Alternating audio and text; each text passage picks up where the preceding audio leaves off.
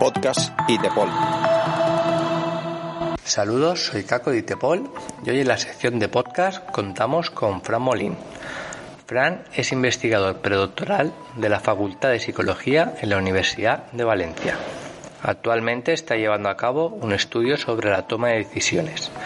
Con Fran vamos a tratar temas como la importancia del entrenamiento para una mejor resolución de intervenciones, hablaremos del ciclo o ODA, los colores de Cooper, así como la importancia del descanso en el ámbito policial.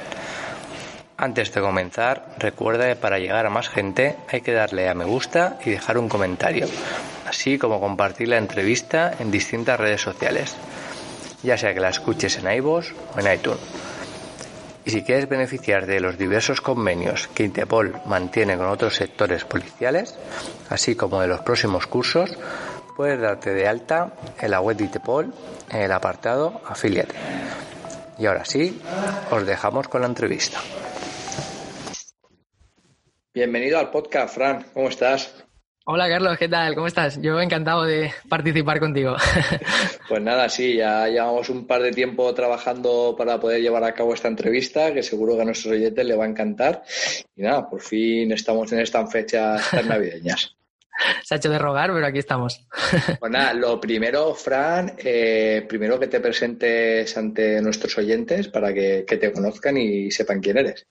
Pues bueno, a ver, yo ya sabes que no soy mucho de presentaciones, de grandes presentaciones, que no, esto, esto no es un congreso, ¿no? Al final es, es más una charla entre amigos. Entonces yo eh, básicamente soy investigador predoctoral actualmente, estoy haciendo el doctorado en la Facultad de Psicología de la Universidad de Valencia y básicamente pues ahí estoy preparando la tesis, dando algunas clases en la facultad, pero, pero básicamente estoy centrado en la tesis y la investigación pues gira en torno a la toma de decisiones en el sentido amplio, porque la, la, verdad es que la toma de decisiones es un mundo que es para dar de comer aparte, hablando así claro, pero intentamos abordarlo desde un punto amplio, estamos metidos en cómo afectan, por ejemplo, las emociones, diversos estados fisiológicos, diversos contextos como, por ejemplo, la influencia del estrés en, esas decisiones y, y, bueno, pues en ello estamos ahí intentando sacar adelante la tesis.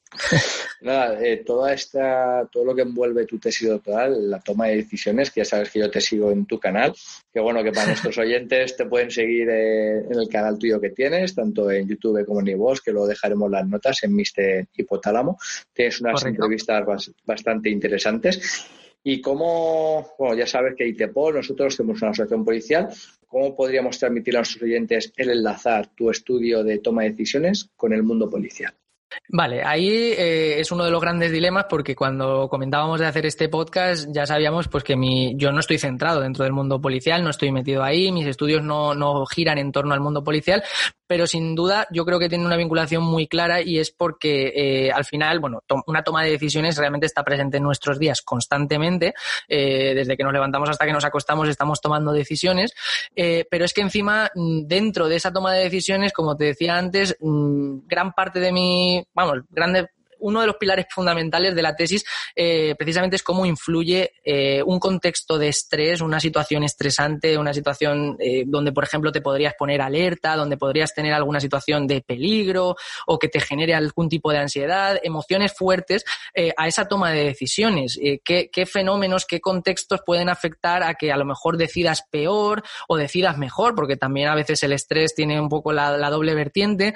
Y claro, ¿dónde se pueden vivir situaciones realmente estresantes que, que, no es en otro mundo precisamente que el policial, que de repente, pues como en algunas ocasiones hemos nombrado, pues eso, puedes estar a lo mejor tranquilo en una sesión, ¿no? Y de repente que, que se, des, que se desmadre y, claro, tienes que tomar decisiones rápidas, tienes que tomar mmm, decisiones donde precisamente no tienes tiempo para reflexionar, para pararte a, ser muy metódico, de seguir una estrategia muy clara, necesitas tirar mano mucho de, de, pues, o de lo que te han enseñado, tienes que tenerlo muy automatizado o de instinto a veces y, y, en, y en ese caso mi tesis está bastante centrada ahí porque abordamos mucho la toma de decisiones eh, más emocional, más intuitiva.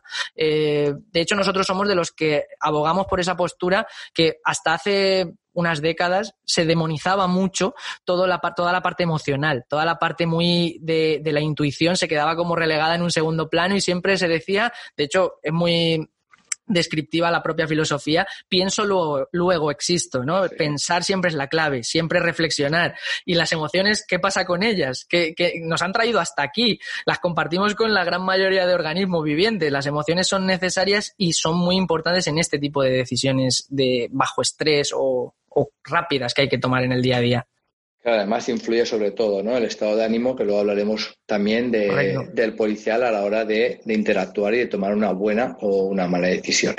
Eh, como bien sabes, dentro de hay en el ámbito policial hay un estudio de toma de decisiones conocido como el ciclo ODA de, John Boy, ¿vale? De los años 50, ¿vale? Eh, ¿cómo, ¿Cómo ves actualmente ese ciclo relacionado eh, actualmente? ¿Vale? Si podría estar obsoleto, eh, ¿qué se le puede extraer de, ese pues, estudio? Eh, mira, te comento, ya de antemano entrar en que dejarlo ya que sirva de precedente que nosotros dentro de mi tesis, dentro de los estudios que abarcamos, es verdad que el ciclo ODA no, no es algo que manejemos directamente. De hecho, cuando estuvimos hablando y demás, estuve también Mm, intentando indagar un poco más para, para, que no me pillase de cero esto. Eh, y, estuve comprobando que efectivamente el ciclo ODA habla de eh, observar, orientar la atención y ya decidir y, seguir un curso de acción, digamos, ¿no? Eso sería un poco la, síntesis para ubicar sobre este ciclo. Eh, claro, este ciclo podría estar y no estar obsoleto según el enfoque que, que, tengamos de este ciclo. Si el ciclo lo entendemos puramente como algo consciente, como algo muy, muy metódico, como volviendo a la misma terminología, algo muy reflexionado, muy consciente, es decir, como que nosotros tenemos que seguir esos pasos eh, casi voluntariamente, como seres conscientes que somos, quizás sí que podría quedar un poco desfasado.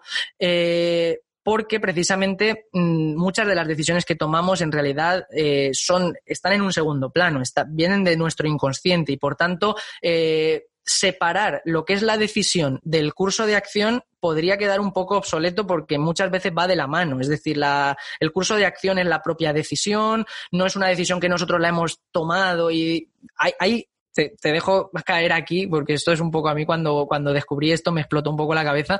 Eh, hay incluso congresos enteros destinados, por ejemplo, a tratar sobre lo que llaman el free will, el libre albedrío, sobre si realmente nosotros somos ¿Tenemos libre albedrío cuando decidimos o es una postura más al estilo Richard Dawkins, el gen egoísta, nuestra biología, la que decide por nosotros y luego nosotros racionalizamos a posteriori?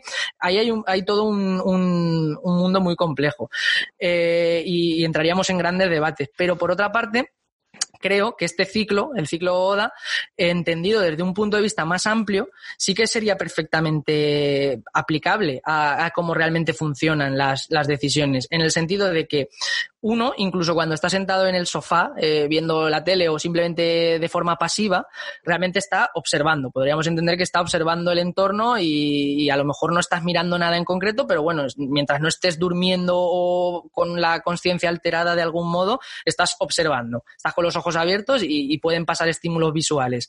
A partir de ahí, eh, se suele hablar de que no hay percepción sin atención. Eh, por eso lo de la orientación, ¿no? De hecho, hay una respuesta muy puramente biológica que se le llama respuesta de orientación, cuando, por ejemplo, un estímulo en el entorno capta la atención porque tiene, porque destaca de algún modo, porque tiene algún componente llamativo, sorprendente, emocional, y de repente, pues imagínate, estamos contemplando un paisaje y de repente se oye un disparo, se oye una explosión. Eh, automáticamente nosotros nos focalizamos sobre eso. Eso sería la orientación.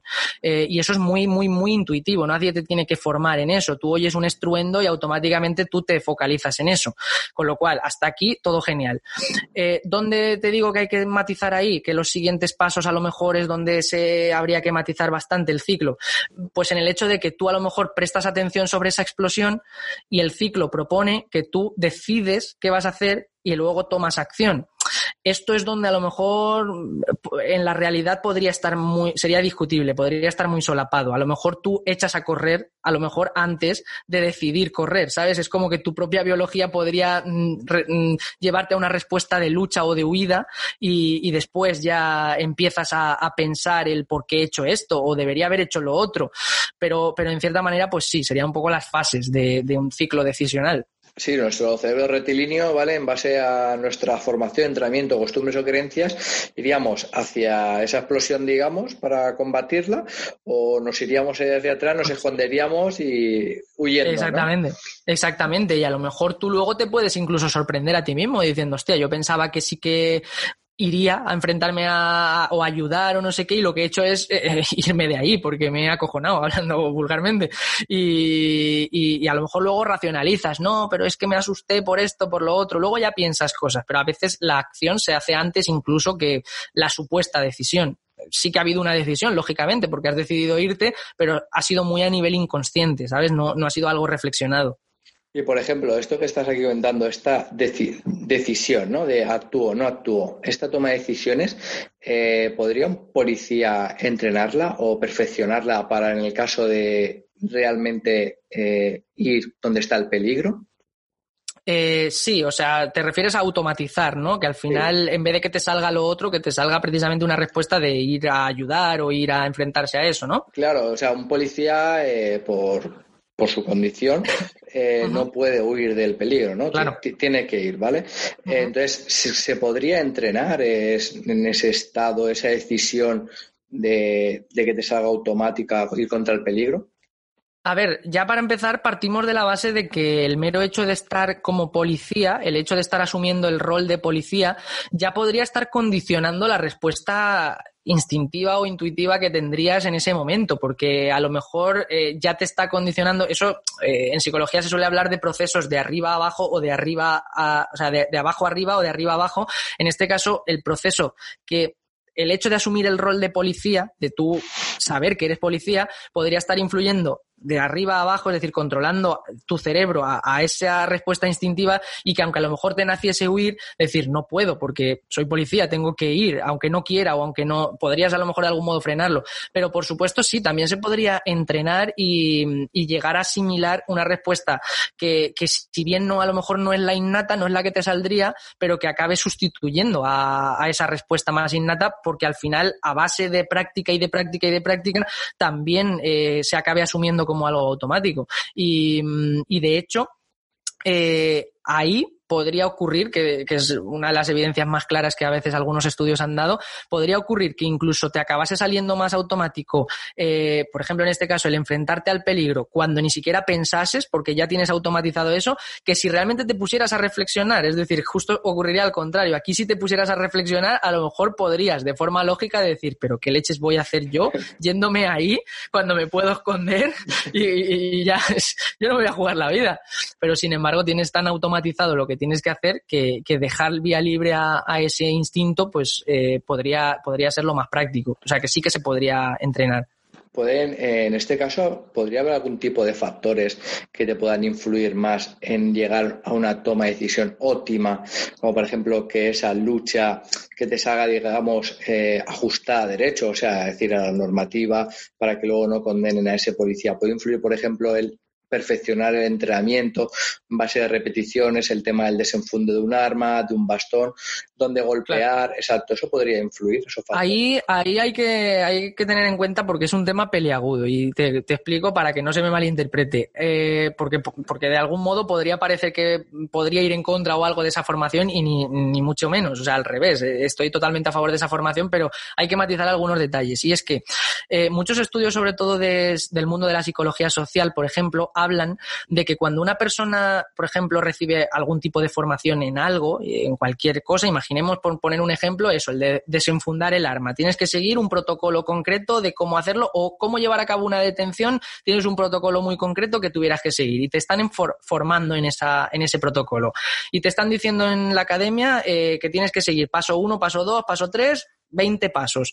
Eh, si la persona que está aprendiendo eso todavía es muy novata, eh, podría caer en el problema, podría tener incluso un poco de perjuicio cuando llegase la situación real, la situación que realmente podría suponer un estresor porque no deja de ser una situación, eh, por ejemplo, de peligro o, a la que te estás enfrentando, que, digamos, lo que coloquialmente diríamos, tienes los, los, nervios a flor de piel, ¿no? Porque tú estás en esos momentos tenso.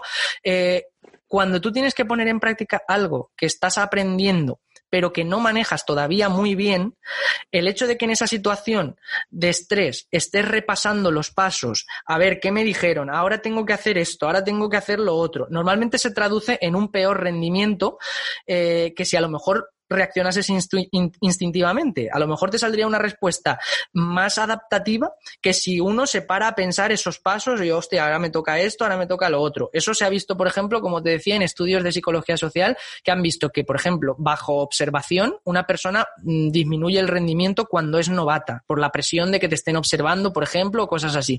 Ahora bien, Luego ocurre la inverso. Si tú has practicado lo suficiente eh, eso en lo que te están formando, si tú lo has aprendido y has llegado a un conocimiento eh, muy bueno de esa materia, por ejemplo, ese proceso que te han instruido, lo has repetido tantas veces que lo has automatizado muy bien, en esas situaciones de estrés, lo que suele ocurrir es lo contrario, y es que se mejora incluso el rendimiento con respecto a cuando estabas practicando, porque el estrés lo que está impidiendo es que pienses demasiado y que, sin embargo, respondas pues aquello automático que tú ya has interiorizado, con lo cual llegaría ese momento y pues lo harías de lujo, lo harías súper bien porque ya lo, tienes interiorizado. Entonces la clave creo que es, eh, por supuesto, no podemos decir, ah, no, como un novato lo va a hacer mal, pues entonces no lo formemos. No, lo que se trata es de dar una formación continua, que sea muy intensiva para que a, a, medio corto plazo, eh, de tanto repetir, tanto repetir, tanto repetir, lo tenga tan interiorizado, eso que tiene que hacer, que, que le salga automático. Desde luego, lo que no se tiene que traducir es en que esa persona vaya repasando las normas luego eh, en la cabeza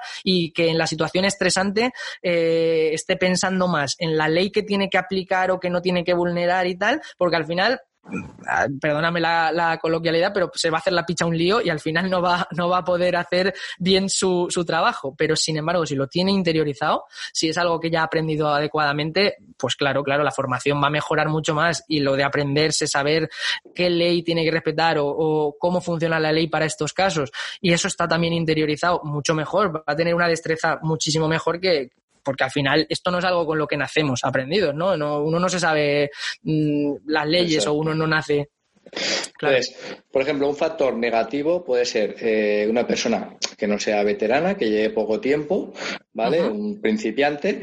Entonces, lo recomendable sería el trabajar ¿vale? De forma constante, de forma repetitiva, una serie de pasos que vaya poco a poco asimilándolos sin dejar de entrenar, ¿vale? Sobre todo al principio y cuando ya digamos que tenga una cierta formación ya ir poder midiendo otros factores, ¿vale? Donde eh, se pueda complicar un poquito la situación, ¿vale? Digamos, por ejemplo, el tema policial se hace mucho entrenamiento eh, digamos, con Redman, ¿vale? Donde se puede interactuar con él en todo tipo de intervenciones, ¿vale? Luego, pues, en tema de armas, pues, es trabajar con ISOF, con Simoniton y demás. Entonces, todo este tipo de entrenamientos se hacen poquito a poco hasta llegar a un nivel óptimo. ¿Vale? Que sería lo que extrapolándolo al mundo. Claro, y además este tú lo has dicho, tú, lo has dicho muy bien justamente el, el, tema de la progresión, el hecho de que puedas ir ampliando dificultades eh, conforme vas eh, manejando bien lo ante, el paso anterior, porque quizá en este caso desbordar demasiado con nueva información o cosas más complejas cuando todavía de base no manejas lo anterior, en este caso podría ser contraproducente por el hecho de que al final te va a tambalear todo. Vale la pena ir más progresivamente, pero que aquellos conocimientos que se adquieran eh, lleguen a, a tener una destreza pues como ocurre con, o sea, el símil muy sencillo es como cuando uno está aprendiendo a conducir. Al principio vas en la autoescuela y para cambiar de marchas tienes que hacerlo todo de forma muy consciente. Luego llega un punto en el que uno conduce de forma totalmente automática. Eh, y de hecho a veces lo haces peor cuanto más piensas en eso que quieres hacer. Hay, hay evidencias de pianistas, por ejemplo, profesionales que tienen ya virtuosos del piano, que a lo mejor eh, han, han, hecho contrastes de un mismo pianista tocar una pieza musical eh, de, como lo haría habitualmente ya, porque con su destreza, ¿no? Y hacer lo mismo tocar la misma pieza, pero haciéndole que preste atención a los movimientos que está haciendo, a las teclas que está pulsando. Y comete muchos más errores cuando, lo, cuando es consciente de lo que está pulsando que cuando lo hace ya de forma automática. Es señal de que cuando uno adquiere esa destreza eh, casi esa memoria eh, eh, motriz, esa, esa, esa, memoria que ya está, mm, evidentemente está todo en el cerebro, pero al final esas uniones con el músculo, que al final son automatismos que creamos, ahí es cuando, cuando mejor va a rendir, en este caso un policía. Entonces, pues pasito a pasito, insistiendo y, por supuesto, pues claro, con formación de calidad, que eso no me cabe duda que, seguro que, que, la, que la reciben. Sí, sería lo que sería el trabajo de la memoria muscular, ¿vale? A la hora de extraer un, arma, pues sacar un bastón y, demás. Entonces, bueno, quedarnos con esos conceptos de un entrenamiento progresivo, ¿vale? Y con lo que estás diciendo, y luego con el tiempo que lo vayas repitiendo, ¿vale? Para eh, poder interiorizarlo. Correcto. También, eh, también yo aquí me, me, gustaría destacar, porque esto sí que tiene una vinculación muy directa con los estudios que nosotros estamos llevando a cabo, eh, y es el hecho de que siempre, como decía antes, se ha hecho mucho énfasis en la necesidad de reflexionar, en la capacidad de eh, tomar decisiones muy estratégicas, muy planificadas y siempre con, esa prioridad de que seguir esa estrategia siempre te va a llevar a una mejor decisión. Pongamos el caso de, como te decía, pues tienes que tomar, o sea, tienes que realizar una detención, por ejemplo, y tienes una serie de pasos que seguir y parece que, que siempre, pues a lo mejor si tienes que decidir entre hacer A o B, pues lo mejor va a ser siempre cuando te puedas parar a pensar qué hago, A o B, qué consecuencias puede tener A, qué consecuencias puede tener B, etcétera, etcétera. Eso siempre parece que se ha priorizado como la mejor, el mejor curso de acción a la hora de decidir, siempre es reflexionar. Pero cada vez eh, se habla más del término de heurísticos, que para los que no conozcan el término, eh, básicamente hace referencia a atajos mentales. Atajos mentales eh, para tomar decisiones rápidas. Serían simplemente pues formas de en lugar de pararse a reflexionar tanto, nuestro cerebro toma esos atajos eh, y a lo mejor si tienes que decidir entre dos cosas, pues es más fácil pararse a reflexionar, pero tú sabes que en el día a día eh, muchas de las decisiones no se componen de dos o tres opciones. Tienes miles de cursos de acción para elegir, con consecuencias desconocidas, son situaciones ambiguas. ¿Cómo te paras a sopesar eso? ¿Cómo, se, cómo te paras a hacer una estrategia ahí? Pues muchas veces nuestro cerebro recurre a esos atajos, a esos heurísticos que tienen mucho de componente emocional, mucho de, oye, pues yo tendré mil cosas para elegir, pero es que justo esta es la que parece más peligrosa y a lo mejor vale la pena que yo priorice evitar esto antes que centrarme en las otras 999 opciones. Entonces, se ha visto que esos heurísticos, esos atajos, eh, la, la, postura clásica era la de evitarlos, porque siempre, siempre, siempre que se pueda evitar un heurístico y priorizar una decisión más estratégica, siempre supuestamente te iba a llevar a mejores decisiones. Pero ahora se está viendo que no, que esos heurísticos, esos atajos en el mundo real en realidad son adaptativos, porque en el mundo real tú no tienes la opción de decidir, tú no le puedes decir a un delincuente, eh, espérate un segundo, espérate que voy a... Voy a reflexionar. que voy a reflexionar, dame eh, tiempo muerto. Voy a sacar el manual, voy a llamar a mi profesor. Correcto, a ver qué es lo mejor y voy a ponderar que, oye, ¿tú con qué probabilidad me vas a disparar si yo te hago esto? ¿Sabes? No, puedes tomar esas decisiones tan reflexionadas. Entonces, en el mundo real, esos heurísticos, esos atajos, se ha visto que son muy adaptativos y han llegado a tal punto que ahora ya se habla de formar en esos heurísticos. Entonces, yo, por ejemplo, no conozco dentro del mundo policial si se han hecho en este caso estudios en relación a esto, pero sí que sé que, por ejemplo, pues algo tan sencillo como en el mundo de las urgencias de los hospitales, eh, un cardiólogo, por ejemplo, eh, podría llegarle un paciente con con síntomas de, un infarto, por ejemplo, y podría hacer un montón de pruebas que al final le llevasen a valorar si tiene que pasar por quirófano o no. Pero si a lo mejor tiene que hacer todas esas pruebas, a lo mejor se le queda en el sitio ese paciente. Entonces se vio que recurriendo a simplemente observar un pequeño síntoma o dos que son como los más determinantes de que hay más riesgo inminente, te puedes ahorrar todas esas pruebas y si esos síntomas se cumplen, eh, tomar una decisión rápida, decir, cumple esto y cumple esto, pues vamos para allá. Vale la pena curarse en salud, vamos a meterlo a quirófano y vamos a tal. Entonces, igual que eso se ha visto en el mundo de, en este caso de la salud, estoy seguro de que se podría dentro del mundo policial observar, eh, pues a base de ensayo y error y a base de las múltiples experiencias que hayáis vivido, observar dentro de una situación de riesgo, por ejemplo, cuáles serían las pistas clave, esos detonantes que en lugar de pararte a reflexionar demasiado, si esos detonantes están presentes, una persona ya con solo identificar eso dijera, tengo que hacer esto, ya está, me han formado en esto, que si yo veo esto, por decirte un ejemplo, yo eh, veo un bulto en la chaqueta derecha, o sea, en el, en el lado derecho, mm, pues a lo mejor es un paquete de cigarro, de tabaco o a lo mejor es una pistola, pero si ya la experiencia me ha dicho que de 20, 19 veces ha sido una pistola, pues a lo mejor cuando veas un bulto en la chaqueta, en vez de pararte a pensar qué hago con este tío, pues me voy al primero a por este, porque puede ser riesgo de que me saque una pistola, por ejemplo. Sería conveniente identificar esas pistas, digamos, esos detonantes. Sí, ese atajo que ves, ese, atajo que hace referencia, eh, lo ves, lo visualizas en este caso, no sabes, ves un bulto, pues si hay tres o cuatro que tienes que identificar, cachear, primero a por ese, se le presta más atención, manos arriba, sin dejar de ver a los otros, que nunca se sabe, manos arriba, manos atrás, eh, se le coge, se le cachea y eh, quitarnos esa duda, ¿no? Porque en el mundo policial correcto, correcto. no hay nada peor que quedarse con la duda en una intervención. Exacto, no, sería tal cual lo que estás comentando. Es decir, siempre, nunca puedes al final prescindir del resto de, pasos que a lo mejor tengas que seguir, porque no por centrarte en ese vas a dejar de lado así hay otros eh, a los que tienes que cachear o demás.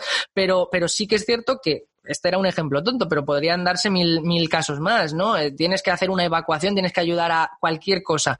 Eh, a base de, de, las múltiples experiencias de un montón, un montón, un montón de policías que hayan vivido esas experiencias, se podrían acabar identificando de forma más o menos empírica eh, pues por ejemplo, de, de, de, 100 situaciones, en 90 se ha dado el caso este, de que siempre que veíamos esto, acababa ocurriendo después lo otro. Pues a lo mejor en este caso concreto ves eso y no ocurre lo esperado, pero estás anticipándote, ¿sabes? Y, y, a lo mejor eso lo haces más rápido, formas en ese heurístico mucho más rápido que si a la persona le dices, no, es que tienes que seguir 50 pasos en esta situación. Pues hombre, puedes formar en esos 50, en esos 50 pasos y pueden ser perfectamente útiles si los hay interiorizado y todo estupendo.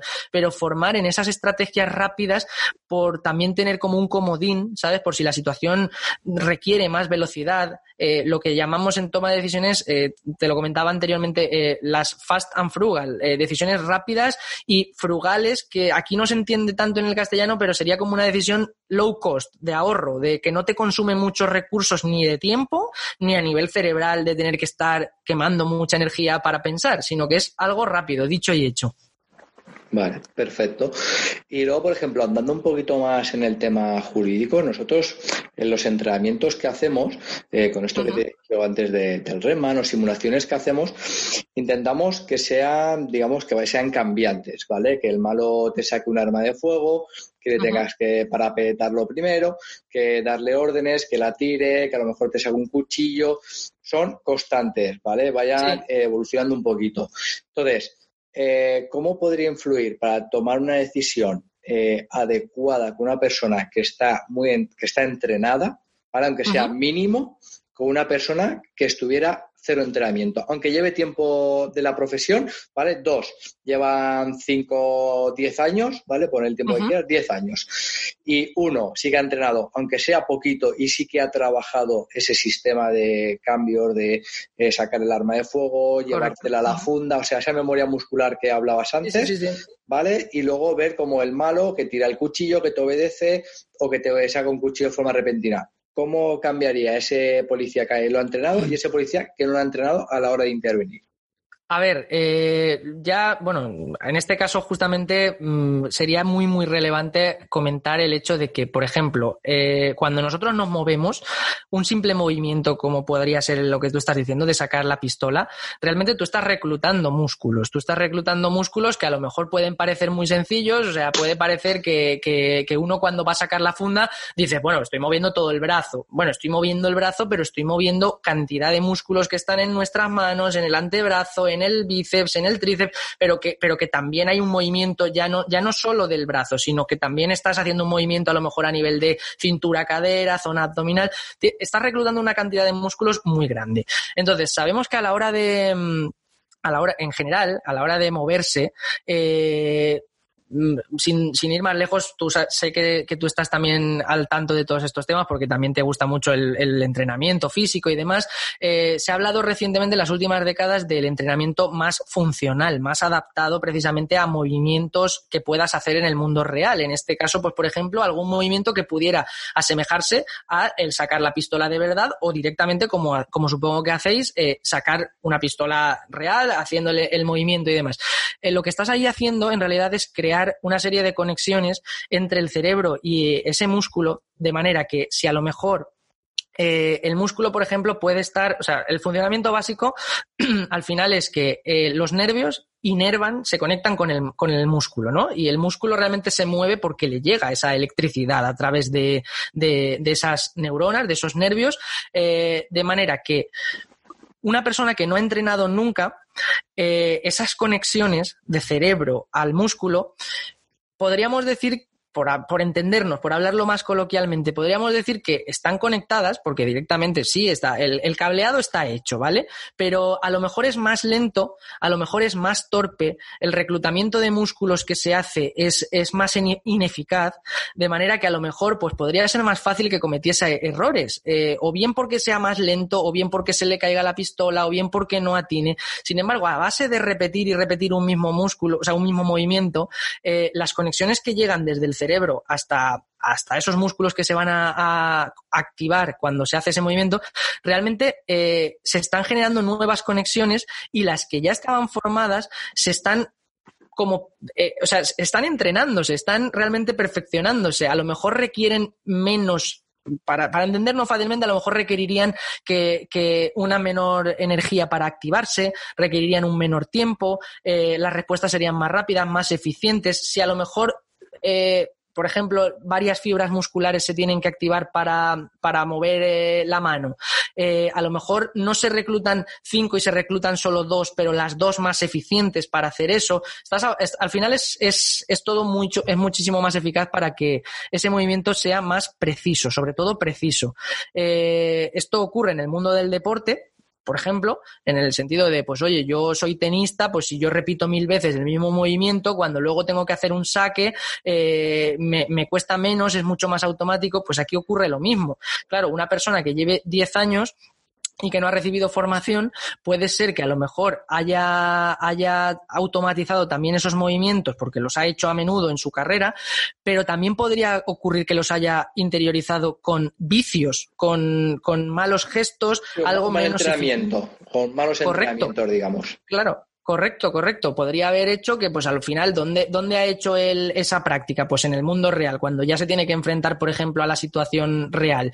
Eh, si en esos momentos se acostumbró a sacar la pistola de una manera que no corresponde o que es menos eficaz, él ya ha interiorizado eso y, oye, pues a lo mejor le es útil, pero nunca va a ser tan útil como el método que se haya visto que es en general más eficaz y en el que se está formando en la academia, por ejemplo, y, a lo mejor una persona que lleva menos tiempo, a poco que haya estado practicando, pues ya es más eficiente en, en, esa, en esa motricidad fina que a veces hace falta para ciertos movimientos. Es que al final eh, el entrenamiento está ahí para algo, eh, siempre y cuando sean, como decimos, entrenamientos de calidad. A lo mejor ya sabemos que en el deporte, por ejemplo, también ocurre. Tú puedes decir, bueno, quiero desarrollar eh, la fuerza, pues no necesariamente se aplica lo que tú hagas en un gimnasio a lo que luego vayas a hacer en un deporte. Aquí pasaría lo mismo, porque tú pongas a un policía a hacer cool de bíceps, pues a lo mejor no necesariamente tiene por qué tener luego más fuerza en una detención o, cosas así. Tienes que formarlo en esos movimientos específicos. Yo sé, Frank, que tú tienes conocimientos también en el mundo del deporte. Y hay muchas voces que dicen que eh, un policía debería de tener lo que se llama un entrenamiento como un deportista de élite. Tú que por el tema de, o sea, para llevar pues eso, un descanso, una alimentación, ¿cómo lo ves tú desde tu mundo y tus conocimientos? A ver, eh, yo estoy de acuerdo en que sin duda alguna, a lo mejor, mm, en algunas ocasiones lo hemos comentado, no puede ser que en el día a día pudiera no ser tan exigente como un deportista de élite, porque te puedes pasar a lo mejor muchos días, me imagino, donde a lo mejor no tienes una necesidad eh, no, tienes de repente una situación donde pues sí que tengas que llevar a cabo una detención, donde sí que tengas que perseguir a un delincuente o donde sí que tengas que ejercer la fuerza por algún motivo, pero puede ocurrir que de repente sí que se dé ese caso. Y entonces, para esos momentos tú tienes que estar preparado. Y, mm, claro, realmente eh, no es algo programado encima, no es algo como un deportista de élite que sabe que tiene X torneos, X partidos que jugar. Aquí puede ser totalmente de forma sorpresa, ¿sabes? De repente Puedes estar un servicio de 8 o 10 horas sin hacer nada, eh, lo, normal, que luego de repente te entra un servicio y además nada más entrar o nada más tomarte el almuerzo o la merienda y tener una detención complicada, ¿vale? Que enseguida te tienes que activar, subir las pulsaciones, Claro, por eso te digo que, eh, aún más, como es algo precisamente ambiguo, que puede de repente ocurrir o no ocurrir, eh, la filosofía en realidad me recuerda un poco, aunque yo no soy muy partidario, pero me recuerda un poco al CrossFit, que precisamente te hablan de, que tienes que estar preparado ante cualquier situación que pueda ocurrir en la vida. Eh, digo que no soy muy partidario por la poca especificidad que tienen y demás. Creo que sería mucho mejor llevar a cabo entrenamientos pues, específicos para las secciones que hagan falta, en este caso para policías. Eh, pero, pero sí que en parte la filosofía se aplica un poco y es que tienes que estar preparado para lo peor. Entonces, evidentemente, no sé si es al nivel de, de un deporte deportista de élite en el sentido de la, rigidez que requiere un deportista de élite, porque al final su vida pura y dura es ese deporte, y aquí, como estamos diciendo, pues a lo mejor un día tienes una exigencia muy grande y otro día, y luego te pasas tres que no, pero claro, si de repente se ocurre, esa exigencia grande, al final uno tiene que estar preparado, porque se supone que, es para lo que, para lo que estás ahí, estás, exacto. Eh, exacto, entonces puede no ocurrir, pero ¿y si ocurre? Con lo cual, lo lógico es que, sí y que, y que se formase, ojo, también vamos más allá. Yo creo que aquí sería especialmente relevante mm, que, que, ya no solo hablásemos de entrenamiento a nivel físico, a nivel de cómo moverme o de resistencia, por ejemplo, aeróbica, porque tengo que perseguir a alguien y demás, sino hablar de, esa gestión del estrés, de, formación también incluso a nivel psicológico, cómo, cómo una persona eh, puede enfrentar esa situación, porque al final tú puedes estar, como hablábamos antes, formando a un policía en, pues tienes que seguir estos pasos o tienes que tomar estas decisiones o tienes que hacer eh, la detención de esta manera y esta es la postura que tienes que poner y esto tal. Pero claro, eso si se forma en una situación en frío, lo que llamaríamos en frío, no se tiene por qué traducir a cómo funciona un cerebro en caliente, cuando de repente estás en esa situación eh, drástica donde no tienes tiempo para pensar, donde estás nervioso, donde puede también la persona reaccionar de una manera imprevista y tú tienes que adaptarte. Son situaciones muy ambiguas. Entonces, esa gestión del estrés también hay que entrenarla. sí, yo eh, te escuché una entrevista que hiciste a una profesora de la universidad, Patricia Mesa, se tocaba todo este tipo de, temas, el tema de la salud mental, el descanso, una buena alimentación y demás.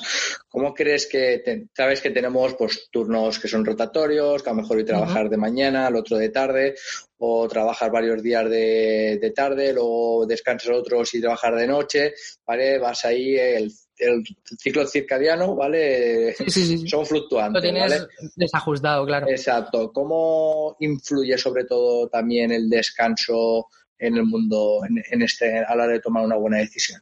A ver, eh, tú piensas que hablamos de cansancio y descanso, pero ponle, eh, puedes generalizarlo a cualquier otro estado fisiológico, a tener hambre, a tener sed, a estar excitado sexualmente. Cualquier estado fisiológico eh, que, te influya, que en este caso, por, volver a lo que tú me comentabas, al cansancio, va a influir sin duda alguna a, cómo tomamos una decisión y cómo gestionamos una situación, por ejemplo, de riesgo, por el mero hecho de que a mí, me, a mí me gusta mucho este enfoque. Este enfoque se le conoce como el embodied brain, que traducido al español vendría a ser algo así como el cerebro encuerpado. Es que es rara la traducción, sería como el cerebro en el cuerpo, ¿vale? Entender el cerebro en, en, en conjunto con el organismo.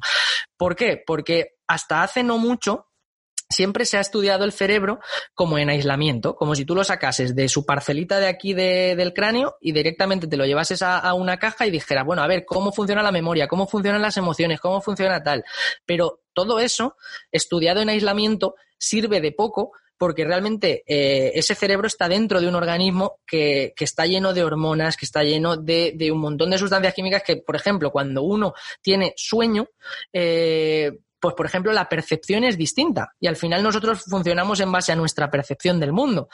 Todos tenemos la realidad delante, pero percibimos nuestra realidad. Entonces, nunca va uno a tomar decisiones igual cuando está en un estado fisiológico X, llámalo cansancio, llámalo hambre, llámalo eh, estresado, como sea, va a modificar mucho el modo en que tomamos decisiones. Nuestros estudios, por ejemplo, eh, eh, recientemente se va a publicar, nos lo han aceptado hace poquito, en, una revista que se llama Ansiedad, Estrés y, y, Afrontamiento, sería la traducción al español, donde lo que hemos encontrado precisamente es que las personas que, por ejemplo, están bajo estrés, nosotros hemos encontrado que asumen más riesgos. Por ejemplo, eh, esto, es, esto es algo que es drástico, por ejemplo, en este mundillo de precisamente de, la policía. podría ser importante. Entiendo porque toman peores decisiones.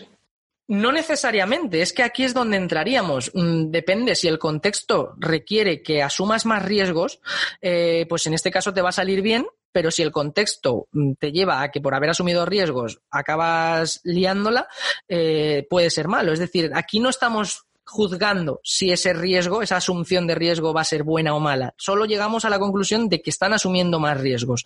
Eh, concretamente podríamos hablar de que si tú, por ejemplo, en una situación bajo estrés tienes que decidir entre A o B y la opción B conlleva algún riesgo, a lo mejor en una situación fría tú no la elegirías porque dices, no, no, yo no me arriesgo pero a lo mejor en, bajo esa situación de estrés, como si se amortiguase el miedo a perder. Eh, de hecho, la conclusión nosotros la sacamos sobre la aversión a las pérdidas, porque los, seres humanos, eh, por lo general, se habla de que nuestra percepción tiene aversión a las pérdidas. Nosotros, por ejemplo, si ganamos 50 euros, eh, nos produce alegría, pero si perdemos 50 euros, no es proporcional lo que nos jode. O sea, nos jode más perder esos 50 euros que la alegría que nos daría ganarlos. Esa aversión a las pérdidas condiciona mucho, muchas de nuestras decisiones. Nosotros parece que nos movemos más por evitar perder más que por querer ganar. Eh, entonces, ¿qué pasaba? Que cuando la gente estaba bajo estrés, esta aversión a las pérdidas se amortiguaba como que las personas mm, no les importaba tanto perder, asumir los riesgos que conllevaría perder. Y esto extrapolado a una situación más drástica podría ser, por ejemplo, tú, evidentemente, como policía, podría darte miedo, podría darte pánico perder tu vida, por ejemplo, enfrentándote a una situación peligrosa. Pero ¿y si bajo ese estrés, esa pérdida de tu vida no la contemplas tanto, está amortiguada de algún modo y asumes más riesgos. A veces incluso pueden ser innecesarios o a veces pueden ser necesarios, pero ese estrés podría estar condicionándote. Y de igual modo que te hablo del estrés, pues podríamos hablar de, como he hecho ya varias veces referencia, hay muchos estudios sobre cómo la excitación sexual también te lleva a asumir más riesgos. Eh, el cansancio no está tan estudiado, pero también eh, se habla de que el cansancio puede afectar pues, a la velocidad de procesamiento, eh, a la hora de percibir, influye, influye sin duda todos los estados fisiológicos. ¿Y qué, recomendarías? ¿Qué recomendarías? ¿Qué le podemos decir a los compañeros que nos están escuchando para si está en una situación que poco descanso, estresados y demás, qué se le podría recomendar antes de entrar a trabajar? Hombre, en este caso, si evidentemente la prevención sería la clave. Si tú puedes descansar, es, lo ideal. Que el sueño se convierta en un derecho y no en un privilegio, que es lo que se suele decir. Eh, uno tiene derecho a descansar y tiene la obligación incluso de, descansar, porque al final, eh, además es que en este caso formaría parte del poder prestar un buen servicio. Al final, como, como policía en este caso, si no estás descansado, no vas a rendir igual, puedes cometer más errores, puedes poner incluso en peligro tu vida sería una obligación el descansar. Ahora, si ya llegamos tarde, si ya hablamos de recomendaciones porque ya es tarde y, ya tienes un servicio y no has descansado, hombre, podemos tirar mano de, estimulantes, tipo el té o el café. La cafeína eh, es cierto que en el momento pues puede ser un buen sustituto a corto plazo. Es decir, si tú no has descansado eh, y tomas cafeína para suplir, por lo menos mantenerte activo y poder hacer que tu percepción siga en un estado de alerta más o menos óptimo, puede ser eh, un sustituto así a, corto plazo. Pero como digo, a corto plazo y que no se convierta en el hábito porque al final eh, tampoco es saludable. Y de hecho es que al final la falta de descanso, yo no soy experto en estos temas, recomiendo como tú decías el podcast de, Patricia Mesa, de la doctora Patricia, porque ella sí que se ha metido mucho en ese mundillo, pero la falta de descanso, por ejemplo, eh, tiene relaciones luego directas incluso con el tema del deterioro cognitivo, con el tema de que conforme vamos envejeciendo, mm, dicho mal y pronto, nuestro cerebro conforme envejecemos se va haciendo un poco cada vez como más una pasa, una, una, nuez, pero ahí pocha, y, en cierta manera la falta de descanso pues puede, puede llevar a, esa atrofia de algún modo. No, no es una relación directa, ni mucho menos, ¿vale? No hay un estudio que te diga no dormir mm, te lleva a tener demencia o tener cosas así, pero sí que es cierto que puede ser un factor de riesgo la falta de descanso. Y desde luego, pues eso, a la hora de prestar un servicio puede hacer que tomes peores decisiones, puede hacer que, metas más la pata. Muy bien. Eh, para ir eh, cerrando la entrevista, yo creo que en todas las academias policiales a todos se nos ha, se nos ha enseñado lo que son los colores de Cooper, ¿vale? A la hora de cuando estás trabajando, de estar activo, del tema de toma de decisiones. ¿Cómo, ¿Cómo, lo ves? ¿Cómo, ¿Qué consideras que se podía aportar o desde tu punto de vista científico? Con, respecto a los colores de Cooper, ya te lo comenté cuando hablábamos de las preguntas, que no es algo en lo que yo esté metido, porque sinceramente no sé si realmente, de hecho, desconozco si es porque esto forma parte más del mundo policial o si realmente dentro del ámbito de la toma de decisiones también eh, se suele enseñar más a menudo, pero desde luego, desde, desde mi enfoque no, no lo habíamos contemplado. Pero sí que estuve indagando un poco y Desconozco el modo en el que lo enseñan en las academias, pero sí que cuando lo vi, pues me resultó interesante porque al final va en la línea de lo mismo que te hablaba anteriormente. Eh, se habla como de diferentes fases, ¿no? De, de, desde casi la inconsciencia o la inconsciencia plena, ¿no? Un estado que podría ser incluso de somnolencia o incluso una persona que esté en coma que no tiene estado de conciencia y progresivamente va subiendo el estado de, de alerta, ¿no? Hasta llegar a, a, a una alerta máxima, ¿no? Sería algo así, si no me equivoco. Sí, estamos en el color blanco, ¿vale? Que vas ahí como si fueras feliz patrullando, ¿no? Que no te percatas en nada.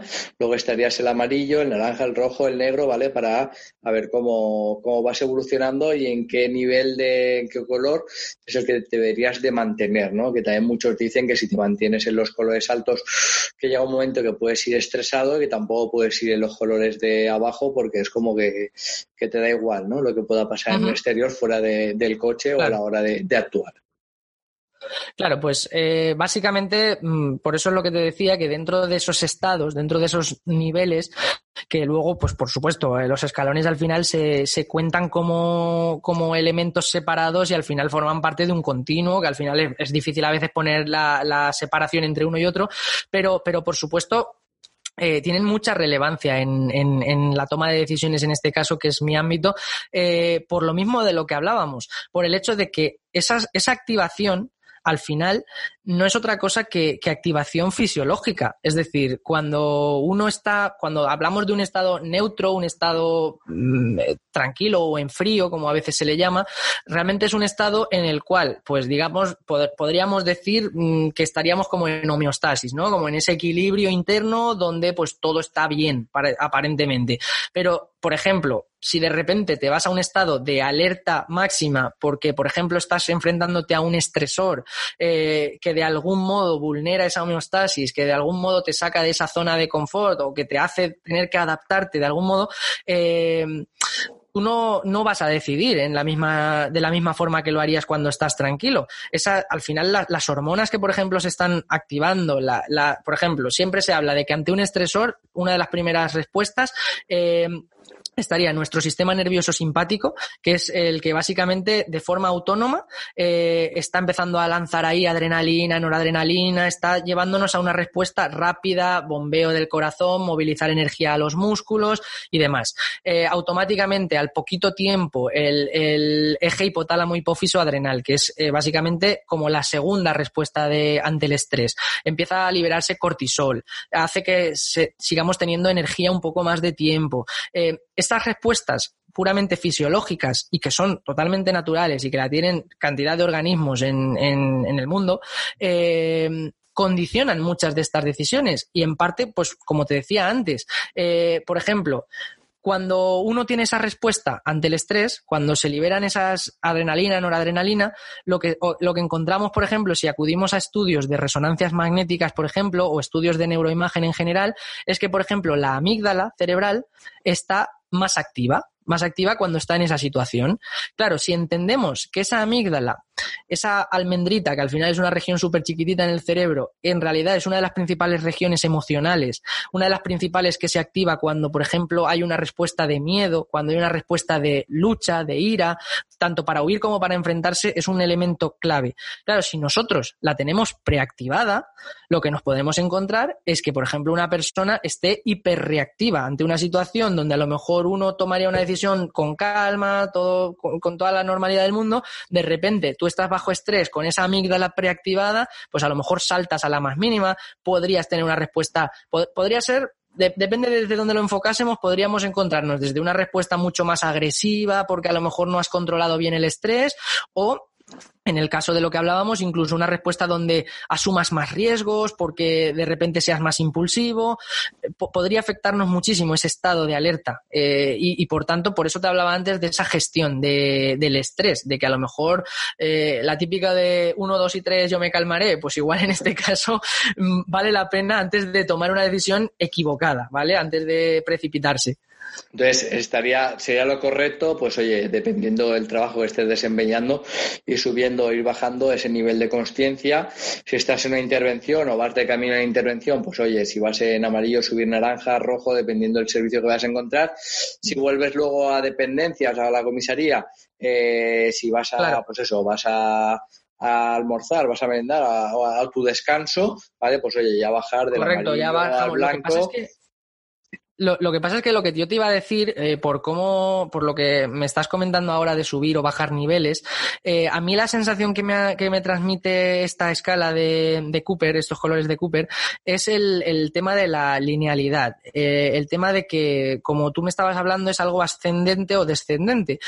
Normalmente en psicología y más en este tema de, de, la activación, que en psicología se le conoce mucho con el arousal, el término arousal, no sé si lo habías oído hablar, hace referencia a esa activación cerebral, fisiológica. Eh, se suele hablar siempre, no sé si lo conocíais, eh, el término de la curva en U, que básicamente habla de que una activación hasta cierto punto eh, puede ser óptima, pero una sobreactivación puede hacer que, sea, que se disminuya el rendimiento, que sea algo peor. Eso se enseña sobre todo en el tema del estrés, ¿no? Que llega un punto que si sigue subiendo esa, esa curva que decías, que si sigue subiendo el nivel de intensidad, lo que va a hacer es todo lo contrario. Va a caer y va a generar efecto contrario. Correcto, eso es a lo que iba, que yo, puestos a hablar de estos colores, y, repito, desde la ignorancia de que no es algo en lo que yo me haya metido habitualmente, no sé las categorías hasta qué punto, si por ejemplo llegamos al máximo, al color rojo, no sé hasta qué punto se habla de, un estado de alerta, pero todavía con control, o si ya se hablaría de una alerta de, donde hay un desfase o donde ya pierdes el control.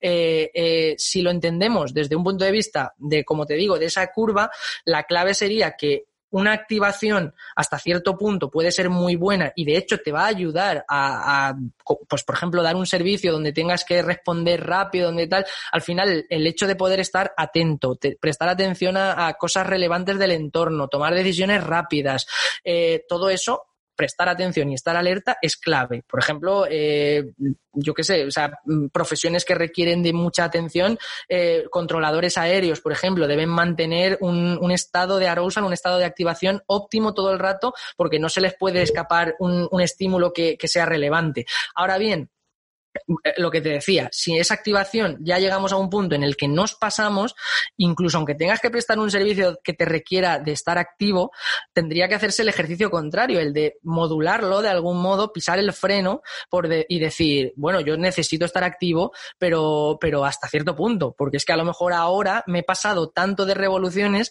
que es que ahora ya no doy pie con bola, ahora ya tengo que hacer esto y sí, estoy súper activo, pero es una actividad que me impide, estoy tan nervioso, estoy tan ansioso que no, no, puedo sacar la pistola adecuadamente, no sé ni, ni, cómo tratar a esta persona, no, no, ¿sabes? Eh, se puede llegar a perder el control fácilmente si la, si la activación se desborda de algún modo. Entonces ahí sería conveniente también lo que se conoce en el mundo policial o militar como esa respiración táctica, ¿no? Que también se hace sobre todo en muchos deportes de, contacto, ¿vale? Decir, vale, eh, inspiro un par de segundos, tal, y me relajo, bajo las pulsaciones y seguimos, ¿vale? Sería eso sí.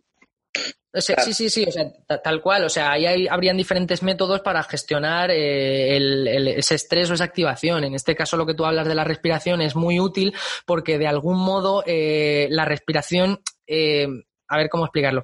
Eh, uno de los mayores controles de, a nivel fisiológico lo, ejerce el nervio vago. El nervio, eh, aunque curiosamente se llama nervio vago, que suena un poco feo, pero, pero es que en parte sí, es una de las claves para intentar ayudar a, relajarnos, eh, porque tiene unas conexiones muy directas, bueno, directísimas, directamente con el, sistema nervioso simpático y parasimpático. Entonces, precisamente la respiración lo que hace de algún modo es estar ejerciendo un control sobre ese nervio para que empiece a activarse el sistema parasimpático si el simpático activaba, el parasimpático, entendido vulgarmente, sería como un poco el que se encarga de desactivar o de relajarte un poco.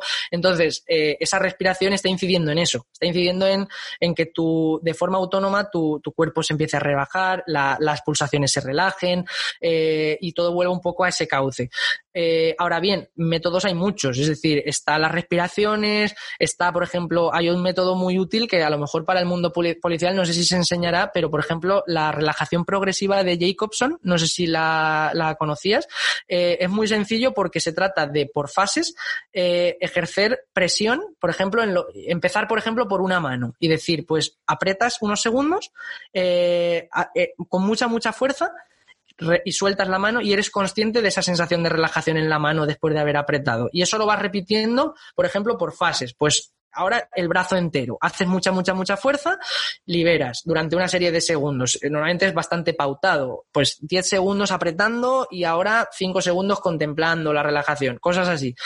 Métodos así que son de, de, de, por así decirlo, para llevar en el bolsillo, para, ¿sabes? Cosas que en un momento dado no te tienes que sentar en una silla a respirar tal, sino que rápidamente antes de hacer una, tomar una decisión equivocada, dices, voy a apretar un momento el puño, mm, unos segundos, suelto, soy consciente de eso, eso te puede ayudar a relajarte. Hay muchos métodos de ese estilo. Sí, nosotros sobre todo en el tema de entrenamiento, porque nosotros nos pasa de, con muchos alumnos que, lo que hablábamos antes, de que no están entrenados o que han empezado ahora, y a lo mejor colapsan, ¿no? Cortocircuitan, ¿no? Llegan a un nivel de excitación, de estrés que les sobrepasa y, ¿vale? y no pueden controlar la situación. Entonces hay que apartarlos, que respiren un par de segundos, que se relajen, tal, y volver otra vez a la escenificación para eh, que a la hora de actuar esa toma de decisiones ya digamos que sea más, más comedida y más ajustada a la norma. Correcto, sí, es que eh, es comprensible porque realmente es lo que estamos hablando. Eh, un poquito de activación puede ser muy útil, o sea, eso se ve en cualquier mundillo al que te vayas, o sea, tú tienes que salir a dar un discurso, tú tienes que hacer un examen, tú tienes, cualquier cosa que, que, que, te someta a un punto de estrés, eh, antes de estudiar para un examen. Todo el mundo sabe que conforme se acerca la fecha del examen, que te va incrementando el estrés, ese estrés puede ser bueno para, para, por ejemplo, estar más atento a la hora de estudiar, para estar más concentrado, pero como ya empieces a ver que no controlas, que se te empieza a ir de madres y que ya cada vez queda más menos tiempo para el examen, te empiezas a estresar, te empiezas a estresar y lo que se, lo que antes era mayor concentración eh, empieza a ser un desmadre, ya no ya no das pie con bola. Esto se aplica a todo, absolutamente a todo. Esa curva en U de que en cuanto te pasas empieza a ser perjudicial la activación. Eh, por eso, pues un café puede ser bueno, pero si te tomas 20 cafés, pues a lo mejor ya acabas que, que te subes por las paredes. Entonces, aquí es clave, es clave buscar esas estrategias eh, que también, ojo, por otra parte, aquí es difícil por el hecho de que si eres tú la persona que está en esos momentos bajo estrés, con ese estado de activación que ya te ha hecho perder la cabeza, y tú conscientemente debes decidir, oye, ahora me voy a calmar, a veces es difícil porque estás tan en esos momentos metido en esa situación caliente que, salirte desde fuera y, contemplarlo, por eso también eh, es muy relevante la presencia de observadores, la presencia de, por ejemplo, un acompañante, un compañero, que sea el que de repente detecte eso y diga, un momentito, al margen. Quieto, para, eh, llevo yo la intervención, ¿no? Cuando ves el compañero que está sobreexcitado y dices, eh, espera, ahora Exacto. déjame a mí, ¿no? Luego ya, cuando estés en dependencia, le dices, oye, mira, te he dicho yo que pararás porque te he visto que estaba sobreexcitado, tal, ¿no? El problema es que hay dos, dos, compañeros que se sobreexciten también. Claro, no, si están los dos ya, pues fiesta. pero, pero ahí está la cosa, que, que sí que es muy relevante en este caso la, el llevar un acompañante, porque en esas situaciones, de hecho, es que se ha visto muy a menudo que todo lo que a lo mejor una persona sola eh, a la hora de tomar decisiones podría cometer errores por precisamente por, por mucha impulsividad, se suele reducir cuando hay gente, cuando hay observadores, cuando se tiene que ya empezar a valorar entre varios.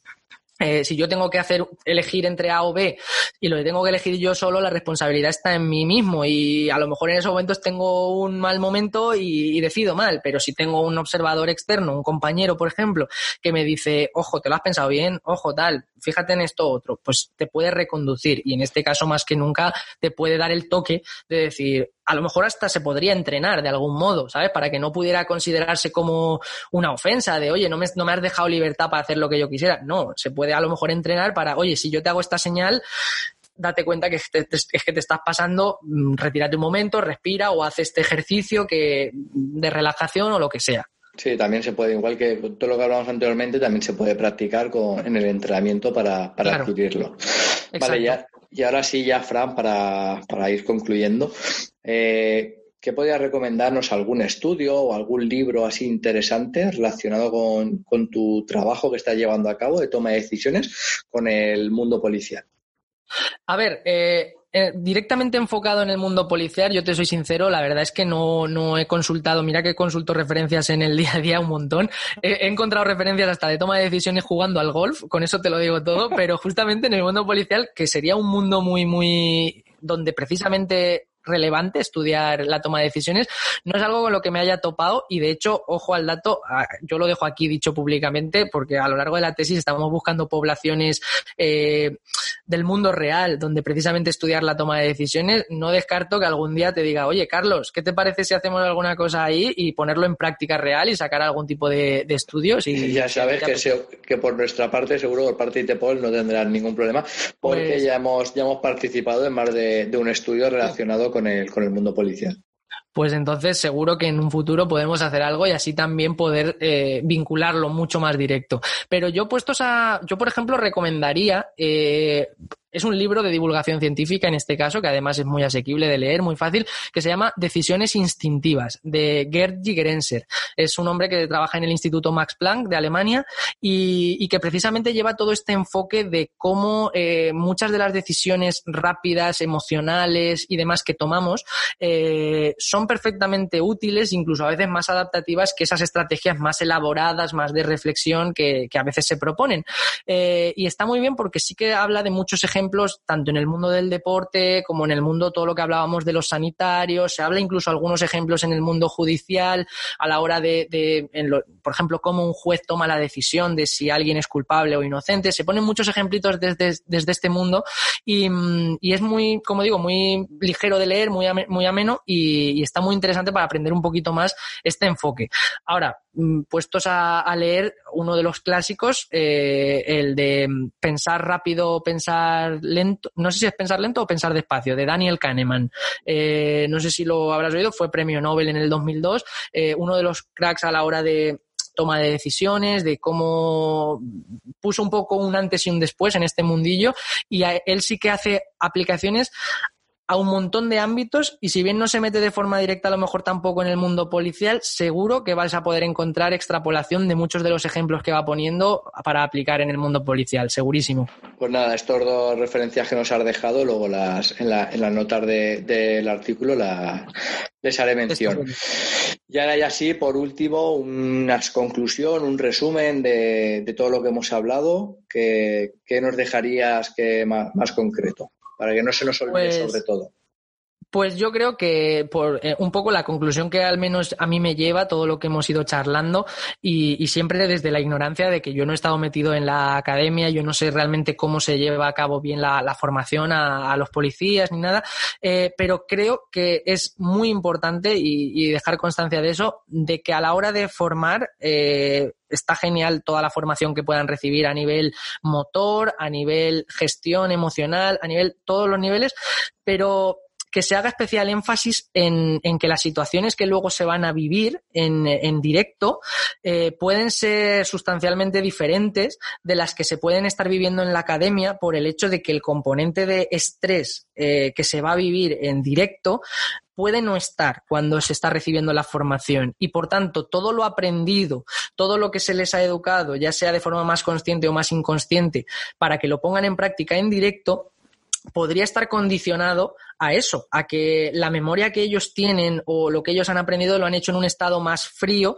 del que luego van a tener cuando estén ejecutando eso. Entonces, de algún modo sería interesante que esos entrenamientos se hicieran también yo supongo que, ya tendréis eh, planes en esa línea, pero en, de algún modo estresando a, las personas que están aprendiendo, que ya estén en situaciones, mm, dicho así, me vas a permitir puteándoles un poco, ¿no? Para que también aprendan a, vivir en, ese mundo que luego realmente cuando lleguen al directo eh, estén preparados también a, afrontar esas condiciones estresantes. Sí, es, lo, eh, es, lo, que buscamos sobre todo, tanto el nivel como puede ser físico, el pegarse un sprint, unas flexiones, eh, el saltar sentadillas, etcétera, como intentar marearlo también un poquito mental de que tiene que ir por esa habitación, por la otra, se desconcierta lo que se va a encontrar y, demás. Es lo que, lo, que se busca por lo que, está, lo que estás hablando.